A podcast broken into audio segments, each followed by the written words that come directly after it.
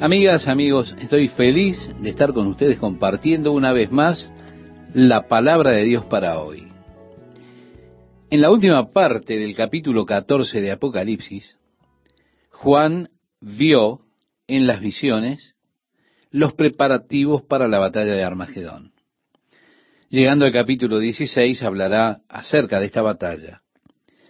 Quizá usted ha escuchado la frase batalla de Armagedón. Bien, le estaremos dando un panorama completo acerca de qué se trata la batalla de Armagedón. ¿Quiénes lucharán en esa batalla? ¿Cómo a determinar? En fin, todos los detalles que muestra la palabra de Dios. El capítulo 15 es un pequeño interludio entre el capítulo 14 y el 16, donde comienza a hablar acerca de la batalla de Armagedón, el capítulo 16, él entra completamente en el tema. El libro de Apocalipsis no está escrito en orden cronológico. De esa manera muchas veces resulta difícil para nuestra mente occidental seguir estos eventos del libro de Apocalipsis, porque cuando leemos el libro generalmente uno busca o pretende que haya un orden cronológico, y no es así en la literatura hebrea. Por ejemplo, el libro de Génesis, usted tiene el capítulo 1 y allí encuentra todo el relato de la creación, los siete días de creación. En el capítulo 2 vuelve atrás y nos coloca en la creación del hombre, nos da una perspectiva más amplia da más detalles. Es que la Biblia muchas veces hace esto. Presenta la escena completa, después regresa y describe hasta los más mínimos detalles. Bien, el libro de Apocalipsis precisamente hace eso. Como que presenta la escena completa, después regresa y eh, termina de llenar los huecos que quedaron. Probablemente los siete sellos, las siete trompetas, la próxima ocasión que estemos hablando de ellos, estaremos mirando esas siete copas de la ira de Dios y es muy probable que esto se dé simultáneamente. Si usted compara los juicios de las siete trompetas con las siete copas de la ira de Dios, usted verá que hay un orden similar en lo que será afectado cuando suene la primera trompeta es similar a lo que será afectado cuando se derrame la primera copa de la ira de Dios, y así vemos que siguen juntas. Se nos muestra un panorama completo, pero después se regresa, reitero, para llenar los espacios que quedaron en blanco. El capítulo 15 precisamente va rellenando alguno de esos espacios.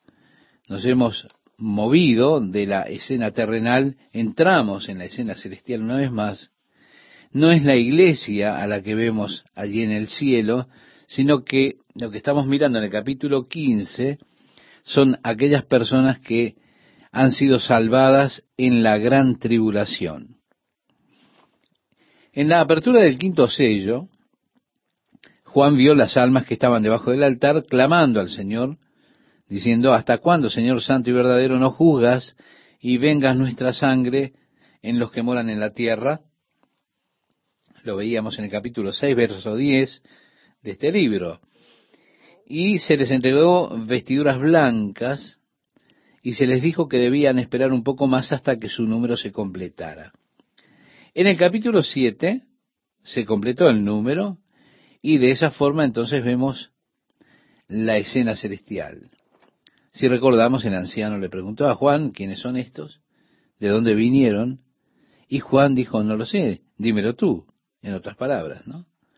El anciano le respondió, estos son los que han salido de la gran tribulación y han lavado sus ropas y las han emblanquecido en la sangre del cordero. Por eso están delante del trono de Dios y le sirven día y noche en su templo. Vemos el número está completo. En la escena celestial es donde ellos entraron. Si estamos ahora en el capítulo 15, nuevamente en la escena celestial, viendo esa multitud que salió de la gran tribulación, que enfrentaron la ira del anticristo, muchos de ellos fueron salvados por medio del martirio. Vale decir, se rehusaron a dejarse marcar con la marca de la bestia y a adorar su imagen, y por causa de eso fueron martirizados, asesinados. La Biblia dice en el capítulo 13 de Apocalipsis que ellos harán que tanto grandes y chicos tengan la marca en su mano derecha o en su frente y eso dice que todo el comercio se ha de hacer por medio de la marca, porque nadie podrá comprar o vender a menos que tenga la marca. Si ellos tienen el poder, se nos dice, de forzar esto sobre todo hombre y de asesinar a aquellos que se nieguen a tener la marca. Por eso cuando habla de cómo fueron liberados o cómo tuvieron la victoria sobre la bestia, la victoria es de hecho que ellos no se sometieron a dejarse marcar. Ellos no se sometieron a adorar su imagen. De esa manera fueron asesinados por rechazar eso. Pero así es como ellos fueron liberados. Allí es donde está su victoria en rechazar entrar en ese sistema. Y así también vemos el capítulo 7, entonces, a aquellos 144.000 que fueron sellados por Dios, aquellos que son judíos, 12.000 de cada tribu, sellados para ser protegidos de los juicios que vendrían sobre la tierra. Ellos fueron testigos de Dios para el pueblo judío durante ese periodo de tiempo, o serán testigos de Dios en ese periodo de tiempo. Bueno, lo hemos visto, ese grupo de los 144.000, nuevamente en el capítulo 14. Lo vimos cuando vimos esta lección pasada. Y aquí están nuevamente en el capítulo 15. Como he dicho, usted está teniendo más detalles de estos grupos que fueron introducidos antes en el libro de Apocalipsis. En el capítulo 15, verso 1, leemos, vi en el cielo otra señal. Estamos, reitero, de regreso a la escena celestial. Vi en el cielo otra señal. Recuerde, hemos estado en la tierra, observando los juicios en la tierra, pero ahora, en el capítulo 15, retornamos a la escena celestial vi en el cielo otra señal grande y admirable, siete ángeles que tenían las siete plagas postreras, porque en ellas se consumaba la ira de Dios. Vale decir que esto será el final de este periodo de la gran tribulación, el final cuando ocurra el derramamiento de estas vasijas de oro que están llenas de la ira de Dios el capítulo 17 y 18 nos hará regresar atrás nuevamente para completar los detalles de la destrucción que hará Dios de este falso sistema religioso llamado Misterio Babilonia la Grande. En el capítulo 18 veremos la destrucción que obra Dios del comercialismo originado en Babilonia. El capítulo 16 lo llevará a usted al final de la ira de Dios en la séptima copa que se ha de derramar sobre la tierra. Y él vio otra señal en el cielo grande y admirable. Eran siete ángeles que tenían las siete plagas postreras. Y en ellas se consumaba la ira de Dios que será derramada, nos dice el capítulo 15, verso 1. En el verso 2 leemos, vi también como un mar de vidrio. Si me permite, estimado oyente, pensando un poco en el capítulo 4, allí vemos que Juan fue llevado a la escena celestial, él vio el trono de Dios, los querubines alrededor del trono de Dios, esos 24 tronos menores en los cuales se sentaban los 24 ancianos, delante del trono de Dios estaba el mar como de vidrio que surgía desde el trono de Dios, y desde allí procedían truenos, relámpagos, voces, una visión maravillosa. Por eso aquí estamos nuevamente ante el trono de Dios, el mar como de vidrio. Sí, así dice el capítulo 15, verso 2. Pero agrega mezclado con fuego y a los que habían alcanzado la victoria sobre la bestia. Como dije antes, la victoria no es que la bestia haya sido derrotada por ellos, sino que su victoria fue que ellos no fueron derrotados por la bestia. Ellos no cedieron ante las órdenes que dio la bestia, los mandatos de la bestia de adorarlo a él y adorar su imagen y ponerse la marca de la bestia. Esa era su victoria.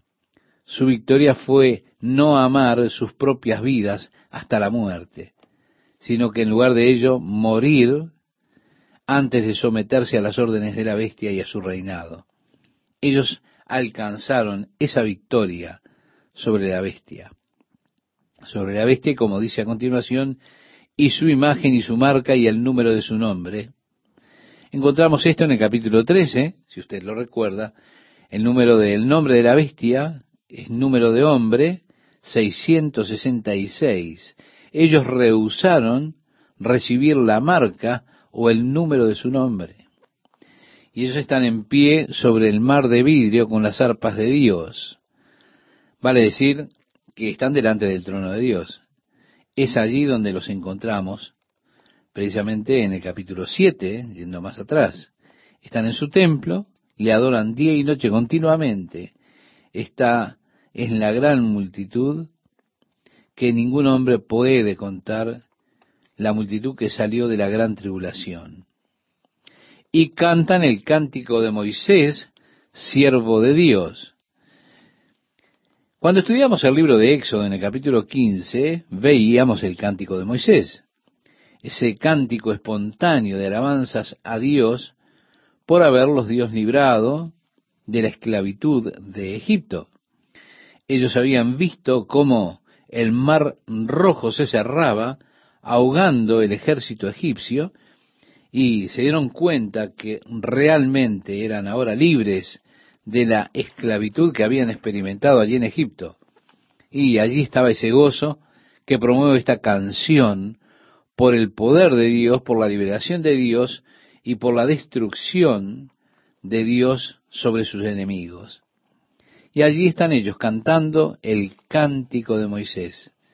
Esto sin duda eh, muestra que los que están allí son los 144 mil que están en el cielo, en el capítulo 14, cuando ellos cantan la canción de Moisés en ese en relato.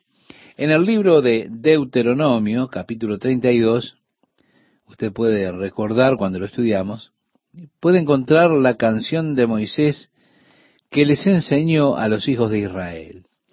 Y los hijos aprendían esta canción ya en Deuteronomio capítulo 32. Era una de esas canciones que se les enseñaba a los niñitos. Si este cántico de Deuteronomio 32 resulta muy interesante porque es una canción que tiene advertencias. Una canción de victoria, liberación, pero también con advertencias. Si ellos le daban la espalda a Dios, declara las cosas que habrían de sucederles, los juicios que vendrían. Bueno, es algo interesante cómo las canciones folclóricas se graban en la mente de uno. Así ocurre con ellos. Años más tarde, usted se encontrará cantando esas canciones que aprendió de niño. Así nos ocurre. Muchas veces era solamente una melodía. Usted ni siquiera piensa en lo que está cantando, sino que le atrae la melodía y la recuerda. No está pensando en, las palabras realmente, pero se le quedó grabado en usted y usted con el correr del tiempo sigue cantándolo. El propósito completo del cántico de Moisés, que era enseñarle a los hijos que en los días que habrían de venir, cuando ellos se olvidaran del Señor, se olvidaran de la ley y fueran llevados en cautiverio, ellos habrían de reunirse para cantar esas canciones tradicionales. Pero cuando las cantaran, allí aparecería la convicción. Se darían cuenta diciendo, wow, estamos en cautiverio. Eso es lo que dice la canción. Si nosotros nos olvidamos al Señor o del Señor y todo lo demás, y ahí está cumpliéndose lo que decía ese cántico. Sería una de esas cosas que con el tiempo se aferraría a su corazón y entonces llegaría el día en que se dieran cuenta y dirían, estamos experimentando el juicio de Dios porque nos olvidamos del Señor. Ese era el propósito de Moisés cuando les enseñaba la canción a los hijos de Israel, el cántico de Moisés. Pero en Apocalipsis capítulo 15 estaba y el cántico del Cordero. El cántico del Cordero, estimado oyente, lo encontramos en el capítulo 5 de Apocalipsis. Este cántico allí es cantado por la iglesia. Es el momento en que el rollo está en la mano derecha de aquel que está sentado sobre el trono. Los ángeles están proclamando a gran voz, ¿quién es digno de tomar el rollo y romper sus sellos? Porque ese rollo tenía siete sellos. Por eso el cántico, ¿quién es digno de tomar el rollo y romper sus sellos? El rollo es, como hemos visto, el título de propiedad de la tierra que fue cedida, por supuesto, por Adán a Satanás, y Satanás la ha poseído por estos seis mil años. Pero ha llegado el tiempo de la redención y está este cántico, ¿quién es digno de tomar el rollo y romper su sello? Juan dice, comencé a llorar porque no fue hallado nadie digno en el cielo, ni en la tierra, ni debajo del mar, de tomar el rollo uno de los ancianos fue al lado de él y le dijo, Juan, no llores. He aquí el león de la tribu de Judá que ha prevalecido. Él tomará el rollo y romperá sus sellos. Juan dice, cuando miré, lo vi como un cordero que ha sido inmolado. Sí, y allí aparece el cántico del cordero. Él viene, toma el rollo de la mano derecha de aquel que está sentado sobre el trono, y cuando lo hace, los veinticuatro ancianos vienen con sus vasijas llenas de incienso, que son las oraciones de los santos, las ofrecen delante de Dios y comienza a cantar la iglesia. Digno es el Cordero de tomar el rollo y romper el sello porque Él fue muerto y nos ha redimido por su sangre de toda lengua, tribu y nación, y nos ha hecho ante nuestro Dios reyes y sacerdotes, y reinaremos con Él sobre la tierra. ¿Ve? Ese es el cántico del Cordero, el cántico del gozo que Jesús pagó el precio por redimir al mundo del poder de Satanás, del poder de la oscuridad, el poder del diablo. El propósito de redimir al mundo era obtener Jesús a su novia, la iglesia. De esa forma nosotros cantamos y nos regocijamos porque Él nos amó tanto que Él redimió a este mundo para poder sacarnos a nosotros, los pecadores, de Él. Jesús dice, el reino de Dios es semejante a un hombre que sale al campo y descubre un tesoro. Y quien por el gozo, inmediatamente él va y vende todo lo que tiene para poder comprar ese campo y así obtener el tesoro que está allí. Bien, en las parábolas el campo es la tierra, es el mundo. Jesús habló acerca del sembrador que salió a sembrar. Y si usted recuerda, la semilla cayó en diferentes tipos de suelo. Y él explicaba esta parábola y dijo, el campo es el mundo. Así que la pregunta es, ¿quién entregó todo para obtener el mundo? Por supuesto, la respuesta es Jesús. Ahora, ¿con qué propósito? Para que él pudiera tomar el tesoro. Uno se pregunta, pero ¿cuál es el tesoro? Mi amigo, ajustese el cinturón. El tesoro por el cual Jesús dio la vida es usted. Sí, el apóstol Pedro dice que nosotros somos el tesoro peculiar de Dios. Y es peculiar para mí que Dios lo vea a usted como su tesoro. Pero más peculiar para mí es que Él me mire a mí para atesorarme como si fuera o como su tesoro. Pero cuán agradecido estoy a Dios que Él me vea de esa manera, como su tesoro. El apóstol Pablo cuando oraba por la iglesia de Éfeso decía que él oraba para que Dios les diera a ellos espíritu de sabiduría y entendimiento para comprender a Dios, que ellos pudieran conocer la esperanza de su llamado, cuáles eran las riquezas de su herencia en los santos. No las riquezas que usted tiene como hijos de Dios, sino el valor que Dios le ha dado a usted. Si usted solamente supiera el valor que usted tiene para Dios, Él lo amó tanto que envió a su único Hijo para redimir al mundo con el propósito que usted pudiera ser de Él, para poder sacarlo a usted de este mundo de oscuridad, de tiniebla, de maldad. Usted es su tesoro. Dios lo ama a usted. Es para Dios, usted, estimado oyente, un tesoro especial. Y así tenemos este cántico del Cordero, el cántico de la redención, el cántico de liberación del poder de las tinieblas a través de la redención que es en Jesucristo. Y leemos, grandes y maravillosas son tus obras, Señor Dios Todopoderoso, justos y verdaderos son tus caminos, Rey de los santos. Si estas personas han estado en la gran tribulación, han visto el juicio de Dios y ahora cantan, grandes y maravillosas son tus obras. Con seguridad la tierra está lista para los juicios de Dios.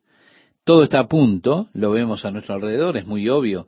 La tierra está madura para los juicios de Dios. Se está llenando la copa y muy pronto ha de desbordarse.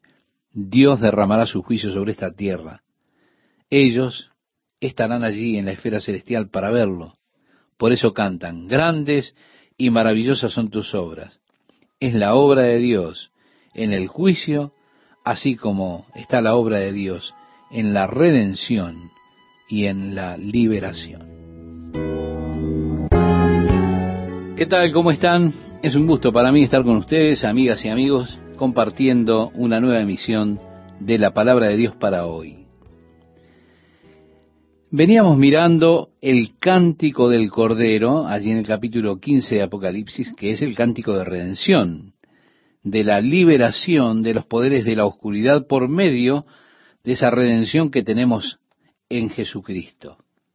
Juan lo ve a él allí en el cielo y los ve a ellos cantando el cántico de Moisés, el siervo de Dios, el cántico del Cordero los ve diciendo, grandes y maravillosas son tus obras, Señor Dios Todopoderoso. Cuán grande y maravillosa es realmente la obra de redención que ha hecho Dios. Dios envió a su Hijo único. Sí, es grande y maravillosa la obra de la redención. Redimir al hombre del pecado. Grande y maravillosa obra también es la obra de Dios en el juicio. Con seguridad la tierra está ya a punto casi para el juicio de Dios. Ellos estarán allí en esa esfera celestial para verlos. Por eso cuando ellos dicen grandes y maravillosas son tus obras, hace referencia a la obra de Dios en juicio, aunque también habla, reitero, de la obra de Dios en la redención y la liberación que han experimentado. Grandes y maravillosas son sus obras también en la creación. Contemplamos las maravillas de la creación. Es algo que nos deja realmente sin palabras, que no lo podemos entender, está más allá de nosotros. El vasto universo en el que vivimos, nosotros en esta pequeñísima parte de la Vía Láctea, este pequeño puñado de polvo que va rotando sobre su eje, girando alrededor del Sol. Nosotros miramos al espacio y nos damos cuenta de la inmensidad del espacio, nos damos cuenta del tamaño de muchas de las estrellas en nuestra propia galaxia. Grandes y maravillosas son tus obras, aturde nuestra mente, realmente no lo podemos comprender. Y estamos aquí, en la Vía Láctea, y estimado oyente, aún así, siendo tan pequeñitos, Dios piensa en usted. Cuando usted mira las formas de vida y considera cada diseño, la complejidad que tiene cada diferente forma de vida,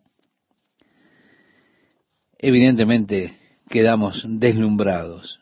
Luego, dice, porque ellos han visto la mano de Dios en juicio, que ellos cantan, justos y verdaderos son tus caminos, Rey de los santos. Estimado oyente, para mí es interesante ver que muchas veces, al estudiar el libro de Apocalipsis, en medio de la mayoría de los juicios, está esta declaración de la justicia que hay en los juicios de Dios. Sí, la obra de los juicios de Dios es derramada sobre los suministros de agua potable, fresca de la tierra, que se convertirán en sangre ya no tendrá el hombre agua fresca para beber. El ángel responde, adelante Señor, ellos derramaron la sangre de tu pueblo, ahora dales sangre para beber. Pero durante todo el camino, cuando llegan los juicios de Dios, veremos ese reconocimiento de que los juicios de Dios son justos, que Dios está haciendo lo correcto. Nadie puede realmente acusar a Dios de ser injusto. Usted tal vez pueda imaginar que Dios no es justo, pero eso es porque usted no conoce la historia total.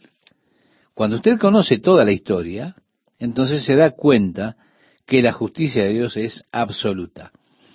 Hay muchas cosas que la Biblia eh, no nos dice, muchas cosas que nosotros no sabemos. Generalmente son esas cosas que no sabemos las que nos molestan, nos confunden.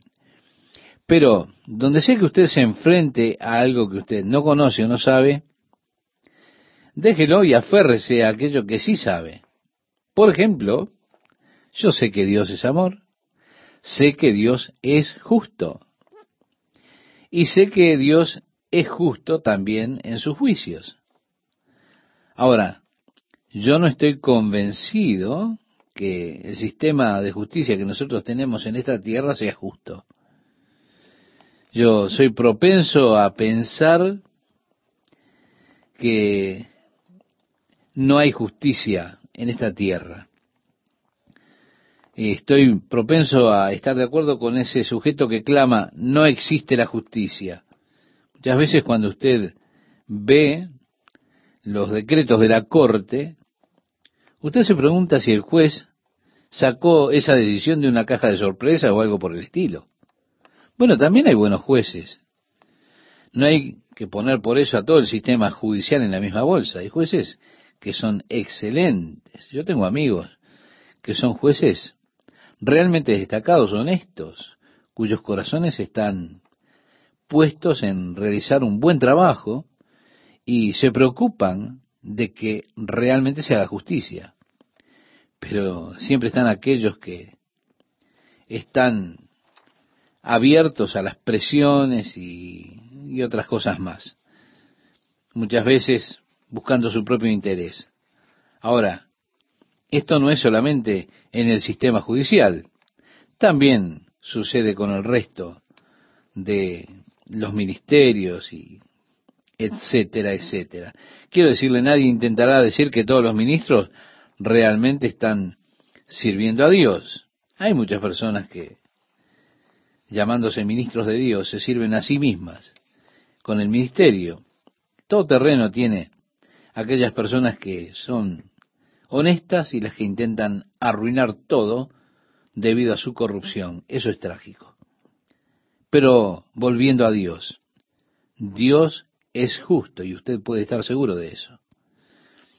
Por eso aquella persona que ha vivido en las junglas, quizá en Borneo, en Sudamérica, Nueva Guinea, el Congo, aquella persona que vivió y murió sin haber escuchado jamás una palabra de Jesucristo, el Hijo de Dios que murió por nuestros pecados, cuando Dios traiga sus casos a juicio, usted puede estar totalmente seguro que Dios será absolutamente justo. Sí, Dios será justo en el juicio, porque justos y verdaderos son sus caminos.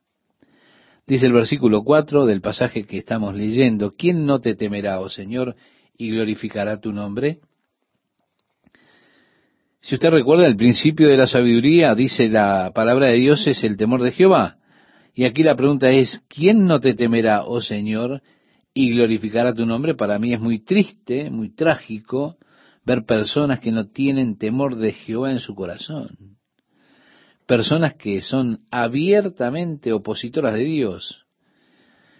Personas abiertamente opuestas a la ley de Dios y a los caminos de Dios actualmente en el estado de California están considerando proyectos a favor de personas con inclinaciones espurias, que son absolutamente contrarios a Dios, blasfemos a Dios. Aún así, usted piensa Dios, no hay temor de Jehová en sus corazones. ¿Cómo pueden ellos justificar ese tipo de legislación? En sus propias mentes, en sus propios corazones, uno dice, ¿cómo pueden justificar esas cosas inmundas contra Dios, contra las escrituras? Quizás usted piensa, yo no puedo concebir un cuerpo de legisladores como ese, no puedo concebir personas que eligen a legisladores que considerarán y, y promocionarían tales legislaciones. Nosotros como cristianos necesitamos realmente orar. Pero, dice este pasaje, ¿quién no te temerá, oh Señor, y glorificará tu nombre? Pues solo tú eres santo. Allí está todo el asunto. La santidad de Dios contra lo que el hombre se revela en contra de Dios.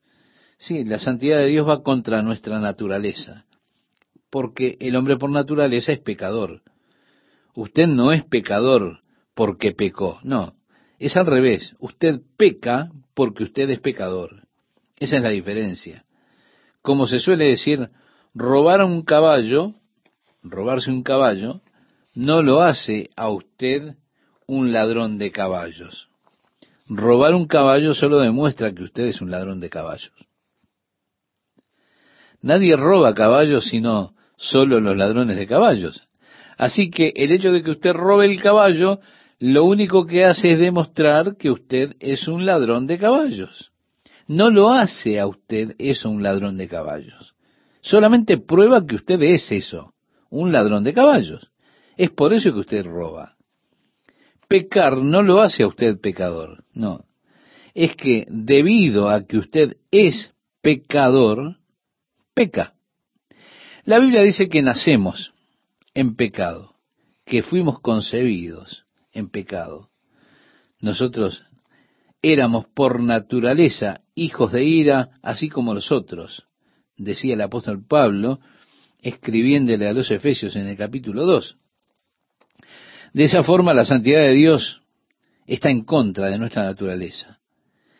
Por eso Dios me llama para que yo me niegue a mí mismo, para que tome la cruz, que considere muerta mi vieja naturaleza crucificada con Cristo, para que yo pueda vivir delante de Dios de acuerdo a las cosas del Espíritu.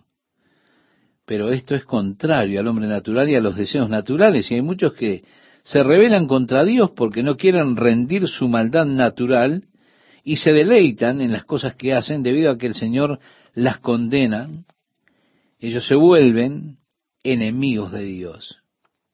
Sí, ellos crucificaron a Jesús ¿por qué? Porque él iba contra la corriente. A ellos no les gustaba Jesús. No les gustaban las cosas que él enseñaba.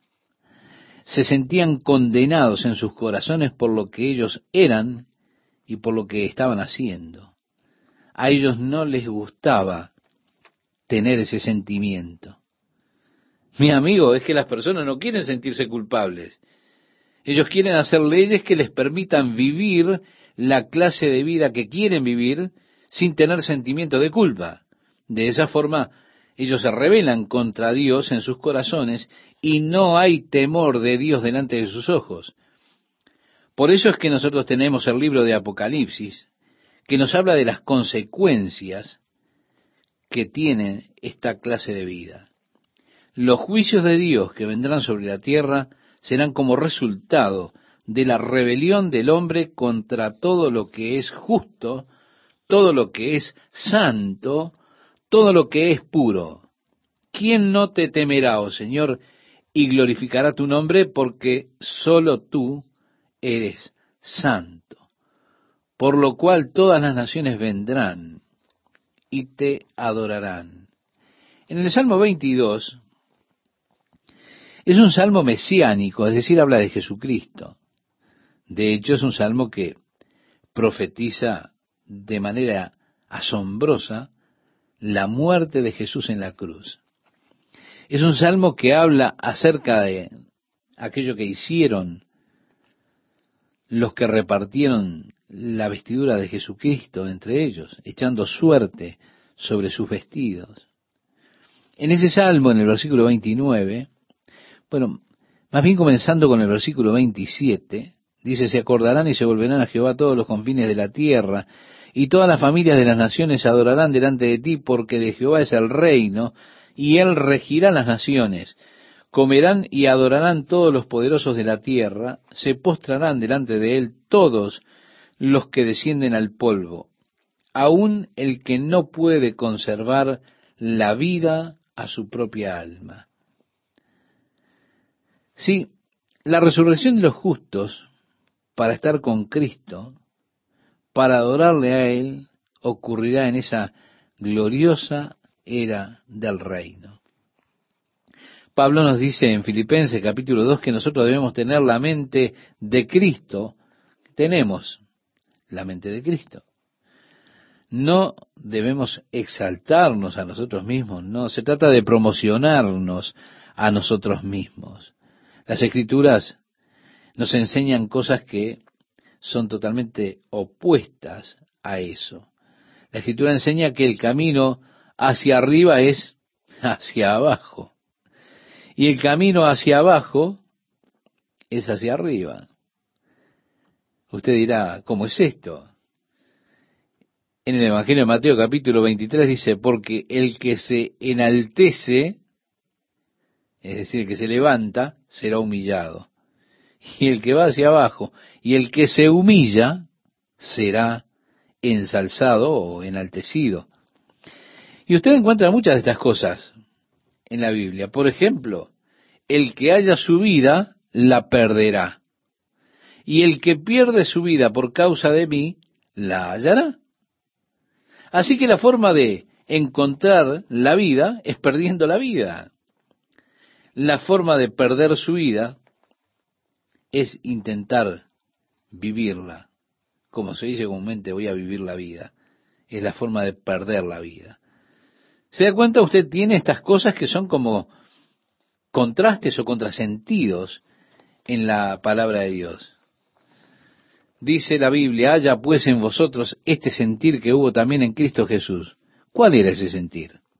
Lo dice, el cual siendo en forma de Dios, no estimó el ser igual a Dios como cosa a que aferrarse, sino que se despojó a sí mismo, tomando forma de siervo hecho semejante a los hombres, y estando en la condición de hombre se humilló a sí mismo, haciéndose obediente hasta la muerte y muerte de cruz. ¿Se da cuenta la mente de Cristo humillándose a sí mismo, despojándose a sí mismo. Y por eso dice, por lo cual Dios también lo exaltó hasta lo sumo y le dio un nombre que es sobre todo nombre, para que en el nombre de Jesús se doble toda rodilla de los que están en los cielos y en la tierra y debajo de la tierra, y toda lengua confiese que Jesucristo es el Señor para gloria de Dios Padre. Así leemos en la carta de Pablo a los Filipenses capítulo 2 versos 5 al 11. Así que todas las familias vendrán, todas las naciones, todos adorarán delante de Él. Porque tus juicios se han manifestado, dice Apocalipsis capítulo 15 verso 5. Después de estas cosas miré y he aquí fue abierto en el cielo el templo del tabernáculo del testimonio. ¿Sí? Hay un templo en el cielo, o un tabernáculo. El templo del tabernáculo del testimonio. Si usted recuerda cuando estudiamos el libro de Éxodo, Moisés construyó el tabernáculo, Dios le dio a él las especificaciones, las medidas, todas las cosas, y le dijo exactamente cómo tenía que hacerlo. Habiéndole dicho cómo hacerlo, luego le dijo, ten cuidado de hacerlo de acuerdo al modelo que te fue mostrado. Él debía hacerlo exactamente como Dios le había dicho. Luego Dios le dio dones a algunos hombres capacitados, les dio talentos para poder hacerlo justamente como Dios había ordenado que debía ser hecho. La razón para hacerlo tan cuidadosamente, se nos dice en Hebreos, el libro de Hebreos, es porque es un modelo de los cielos. Es el modelo terrenal que muestra cómo es el cielo. Mi amigo oyente, ¿usted quiere saber cómo es el cielo? Entonces mire al tabernáculo, porque era un modelo del cielo. Por supuesto, el corazón de esto, la característica central, es el trono de la misericordia y los querubines que rodean el trono de la misericordia. El versículo 6 dice, y del templo salieron los siete ángeles que tenían las siete plagas vestidos de lino limpio y resplandeciente. Vemos el simbolismo, la idea. En este punto ya no habrá misericordia. Salen del templo para llevar los juicios de Dios a la tierra.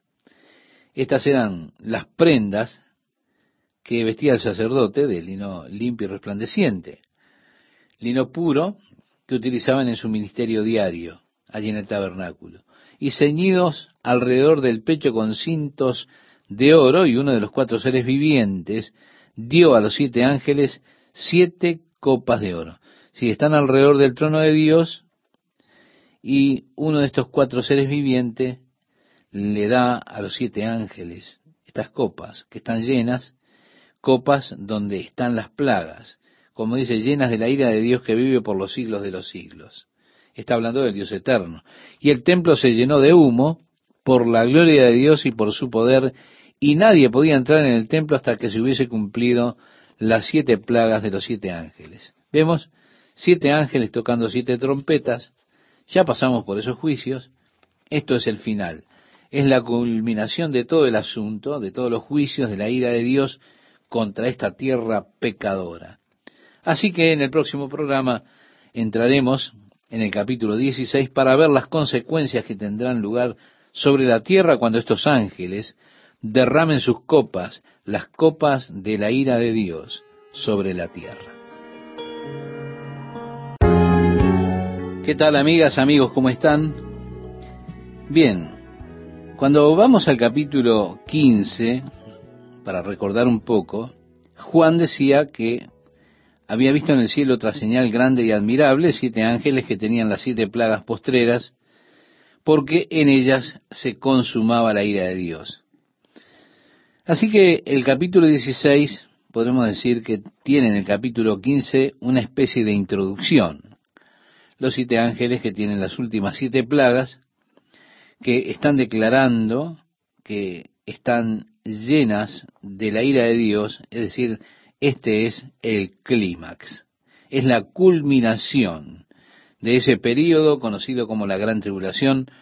Con esto finalizará el período del gobierno humano.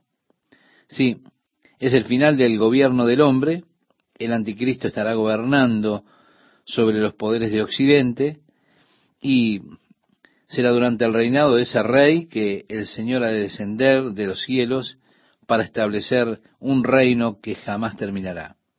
Así que estamos llegando al límite, al momento del regreso glorioso de nuestro gran Dios y Salvador Jesucristo. Con esto se completará ese período de la gran tribulación, se completará la ira de Dios. Bien, en los capítulos 17 y 18 usted habrá de encontrar que se da allí ciertos detalles que completan esto que tiene que ver con la destrucción de los sistemas religiosos y con el sistema comercial de Babilonia. Esos serán detalles que estarán repletos de eventos que ya han acontecido. Pero hemos venido y ahora estamos llegando al capítulo 16, a esa última gran batalla, la batalla de Armagedón, que será el conflicto final. Es durante ese conflicto que Jesucristo volverá a la tierra, pondrá sus pies sobre el monte de los olivos, que se partirá al medio, y establecerá el reino de Dios sobre la tierra.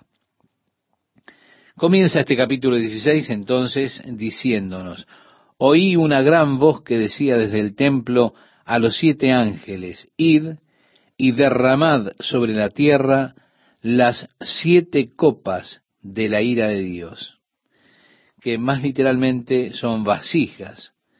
Digamos, usted más bien piense como en frascos, en esos tubos de ensayos de un laboratorio. Son vasijas de la ira de Dios que serán vertidas sobre la tierra. El verso 2 nos dice, fue el primero y derramó su copa sobre la tierra, y vino una úlcera maligna y pestilente sobre los hombres que tenían la marca de la bestia y que adoraban su imagen. Sí, úlcera maligna y pestilente, es decir, una llaga que se extiende, eh, ulcerosa, una úlcera que no tiene cura y que provoca gran dolor, es una posibilidad de que sea alguna especie de virus que come la carne, que algunas personas han contraído en algunos lugares, ese virus come carne, úlcera maligna y pestilente.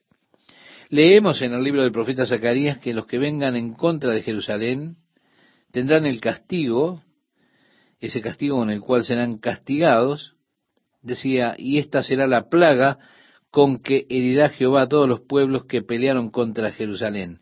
La carne de ellos se corromperá estando ellos sobre sus pies, y se consumirán en las cuencas sus ojos, y la lengua se les deshará en su boca. En el capítulo 14 de Zacarías, versículo 12, usted después, si quiere, lo puede leer. Y eso describe el efecto posiblemente de la ultra radiación de las bombas de neutrones. Cabe la posibilidad de que esto sea el resultado de esa lluvia radiactiva de las bombas de neutrones, pero lo que sea que lo cause, tiene que ver con la primera copa de la ira de Dios, que será vertida en esos últimos siete juicios que completarán la ira los juicios de la ira de Dios. Después dice, el segundo ángel derramó su copa sobre el mar y éste se convirtió en sangre como de muerto, y murió todo ser vivo que había en el mar. Bien, en los juicios de las trompetas, los segundos juicios cayeron sobre el mar, y un tercio de los animales del mar, es decir, los pescados o lo que sea, un tercio de ellos perecieron en el juicio de la trompeta. Es decir, esto mata todo lo que está en el mar. Quiero decirle, seguramente que usted no querría vivir en Newport Beach o en Huntington Beach cuando el mar se vuelva sangre y toda forma de vida muera en el mar y comience a flotar allí sobre la playa. El olor fétido será terrible. No quiero, ¿sabe? Si hay algo que hay que huela peor que la vida marina cuando está pudriéndose, no quiero ni pensarlo. Será casi insoportable los resultados del mar muriendo. El mar con sus contenidos de sal es una especie de gran purificador de la contaminación de la tierra. La sal en el mar es un conservante de las aguas. Y el hombre está arrojando toda clase de porquerías al mar. Justamente ahora estamos conscientes del gran problema allí en Huntington Beach, que está tan cerca de nosotros. La cantidad de bacterias que hay en las aguas es tan alta que una gran porción de la playa se ha cerrado ya en el parque estatal. ¿Por qué? Porque están tratando de, de encontrar la fuente de ese problema. Pero cuando la sal no tiene más el efecto purificador, limpiador sobre la contaminación, la vida del mar muere, el mar se vuelve sangre. Y podemos decir, qué cosa terrible será eso. El versículo 4 nos dice, el tercer ángel derramó su copa sobre los ríos y sobre las fuentes de las aguas, y se convirtieron en sangre. ¿Se da cuenta? Las provisiones de agua de la tierra, los manantiales, los lagos, volviéndose sangre. Usted puede imaginar el efecto que tendrá esto en los habitantes de la tierra en aquel día. El agua es elemento básico para la vida. Cuando las provisiones de agua fresca estén contaminadas al extremo, habrá realmente y verdaderamente escasez de agua, será como volviéndose sangre. Hay una cosa interesante, cuando este juicio tenga lugar, Juan dijo, oí al ángel de las aguas que decía, es decir, el ángel que está encargado de las aguas, decía, justo eres tú, oh Señor, el que eres y que eras el santo, porque has juzgado todas las cosas.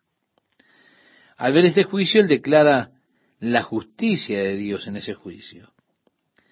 Ahora dice la razón por la cual eh, ocurre, por cuanto derramaron la sangre de los santos y de los profetas, también tú les has dado a beber sangre, pues lo merecen. ¿Se da cuenta Dios vertiendo su juicio sobre la tierra porque ha rechazado a su Hijo Jesucristo? Aquellos que abusaron y mataron los profetas que Dios envió. El mundo que está en rebelión abierta contra Dios derramando la sangre de los santos. Cuando Dios vuelva el agua en sangre, el ángel dirá algo así, está bien, esto es justo. Ellos han derramado la sangre de los santos y ahora tú les has dado a beber sangre, es lo que merecen. En el versículo 7 leemos, también oía otro que desde el altar decía, ciertamente Señor Dios Todopoderoso, tus juicios son verdaderos y justos. Permítame, estimado oyente, volver al capítulo 6 para recordarle el quinto sello. ¿Te recuerda? Estaban esas almas debajo del altar diciéndole al Señor, ¿hasta cuándo, Señor Santo y verdadero, no juzgas y vengas nuestra sangre en los que moran en la tierra? Y le fueron dadas vestiduras blancas y se les dijo que debían esperar un poco hasta que el número de los que iban a ser muertos se completase ellos están clamando por entrar al cielo, donde se dice que ellos tienen que esperar un breve tiempo para que eso ocurra, porque había otros que tenían que morir, y parece que la voz de estos que habían sido martirizados en ese tiempo también declara que los juicios de Dios son verdaderos y justos. Esa es una cosa de la cual usted, estimado oyente, puede estar seguro. Los juicios de Dios los juicios de Dios serán justos, porque Dios no es injusto. Él recompensa a cada hombre conforme a sus obras. Ahora, durante ese tiempo de la gran rebelión en contra de Dios, rebelión encabezada por ese hombre de pecado, el anticristo, nosotros encontramos que Él tendrá poder para matar a aquellos que rechacen adorarle o adorar su imagen o recibir la marca en su mano derecha o en su frente. Así que probablemente millones serán martirizados en ese tiempo. Hombres que se dan cuenta, tendrán conciencia para no adorarle, para no tomar la marca y no adorar la imagen que él hará. Así que él derramará la sangre, la sangre de los que rechazan entrar en esa rebelión contra Dios. Por lo tanto, cuando Dios convierta las provisiones de agua dulce en sangre, se reconocerá la justicia que hay en los juicios de Dios. En el versículo 8 leemos, el cuarto ángel derramó su copa sobre el sol, al cual fue dado quemar a los hombres con fuego, y los hombres se quemaron con el gran calor. Ahora, es posible que el sol entre en una supernova. Hay otras escrituras que hacen referencia a que el sol incrementará su intensidad siete veces y la luna, por supuesto, será siete veces más brillante al reflejar al sol. He ahí la posibilidad de la supernova o la posibilidad de que Dios mueva la Tierra un poco más cerca del sol. Es algo muy interesante la posición de la Tierra en relación al sol. La Tierra está a la distancia justa para sostener la vida. De estar más cerca, la radiación del sol freiría a los hombres mucho más rápido. Cualquier distancia más lejos la volvería un refrigerador. Así que está a la distancia perfecta. Ahora, si Dios moviese la tierra hacia el sol, habría mayor radiación, intensidad de calor que vendría del sol sobre la tierra. Sabemos que en el planeta Venus las temperaturas son tan altas que el agua está toda disuelta en gases y que la vida allí es imposible. Así que vemos que Dios nos ha puesto a la distancia adecuada. Tenemos una profecía muy interesante en el libro de Isaías que habla acerca de la tierra tambaleándose como un borracho y siendo movida de su lugar. Esto quizás es un cambio en la órbita que traerá la Tierra quizá más cerca del Sol y tendrá el mismo efecto en esta Tierra sobrecalentándose por el Sol. Así que le hemos leído, el cuarto ángel derramó su copa sobre el Sol, al cual fue dado quemar a los hombres con fuego, y los hombres se quemaron con el gran calor. Ahora, a estas alturas, ¿no piensa usted, estimado oyente, que la gente sobre la tierra ya va a comenzar a arrepentirse y a clamar a Dios por misericordia? Pero ¿qué es lo que acontece? Dice a continuación, y blasfemaron el nombre de Dios que tiene poder sobre estas plagas y no se arrepintieron para darle gloria. En el libro de Hebreos dice, por la dureza de su corazón impenitente o no arrepentido. Si Dios ha tratado con usted y el trato de Dios en su vida ha traído a Jesucristo a su corazón, regocíjese. Los juicios de Dios habrán de volver los corazones de los hombres en contra de Dios y en medio de esos juicios, tres veces en este capítulo, los encontramos blasfemando a Dios por las cosas que tendrán lugar sobre la tierra y encontraremos esta expresión y no se arrepintieron para darle gloria. El verso 10 dice, el quinto ángel derramó su copa sobre el trono de la bestia y su reino se cubrió de tinieblas y mordían de dolor sus lenguas. Resulta interesante que en el capítulo 15 se habla acerca de las siete plagas y vemos cómo hay un paralelo entre las plagas que Dios trajo sobre los egipcios y estas siete copas de los juicios de Dios. También hay un paralelo entre estos juicios en las siete copas con las de las siete trompetas. Solo que los juicios de las siete trompetas son menos severos. En los juicios de las trompetas, solo una tercera parte del océano es afectado y una tercera parte de las provisiones de agua en el de las copas de la ira de Dios, el juicio es completo. Toda provisión de agua dulce, todos los océanos sufrirán el juicio de Dios. Ahora, con las plagas que Dios trajo sobre los egipcios, si usted recuerda, Egipto fue cubierto de oscuridad. Ellos tuvieron que poner en el día esas pequeñas lámparas que tenían para iluminarse. Pero la oscuridad no se extendió al área donde vivían los israelitas. Dios hizo allí una separación. Aquí Dios habrá de derramar esta oscuridad o ha de causar esta oscuridad en el reino de la bestia.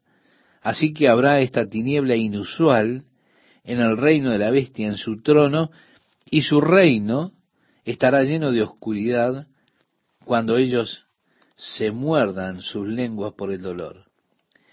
Y dice, y blasfemaron contra el Dios del cielo por sus dolores y por sus úlceras, y no se arrepintieron de sus obras. ¿Ve? Ahora dice, el sexto ángel derramó su copa sobre el gran río Éufrates, y el agua de éste se secó, para que estuviese preparado el camino a los reyes del oriente. Amigo oyente, el río Éufrates ha sido llamado el gran divisor entre el oriente y el occidente. Al este de Éufrates, o del Éufrates, la parte oriental del mundo, al oeste del Éufrates, la parte occidental del mundo. Históricamente se lo ha referenciado como el gran divisor de la tierra. Es un río que viene de las montañas de Turquía y recorre 2.800 kilómetros. 1.900 kilómetros son navegables. Un gran río y fuente de vida para las planicies babilónicas, pues Dios lo ha de secar. Puede ser que esto sea el efecto del sol aumentando siete veces su intensidad, que los glaciares allí en las montañas altas de Turquía se derritan. Recuerde que durante la primera parte de este periodo de siete años, cuando los dos profetas de Dios, los dos testigos, las dos olivas, cerraron el cielo para que no lloviese, hubo sequía por tres años y medio. También un interesante producto derivado del sol, al incrementar la intensidad, podría atraer el deshielo polar. Ahora se estima que si las capas de hielo se derritiesen, el nivel de los océanos subiría 60 metros, lo cual significaría que estaríamos aquí bajo agua. Los Ángeles estarían bajo agua, Nueva York estaría bajo agua, simplemente eso sería uno de los efectos de la intensidad del sol incrementándose siete veces.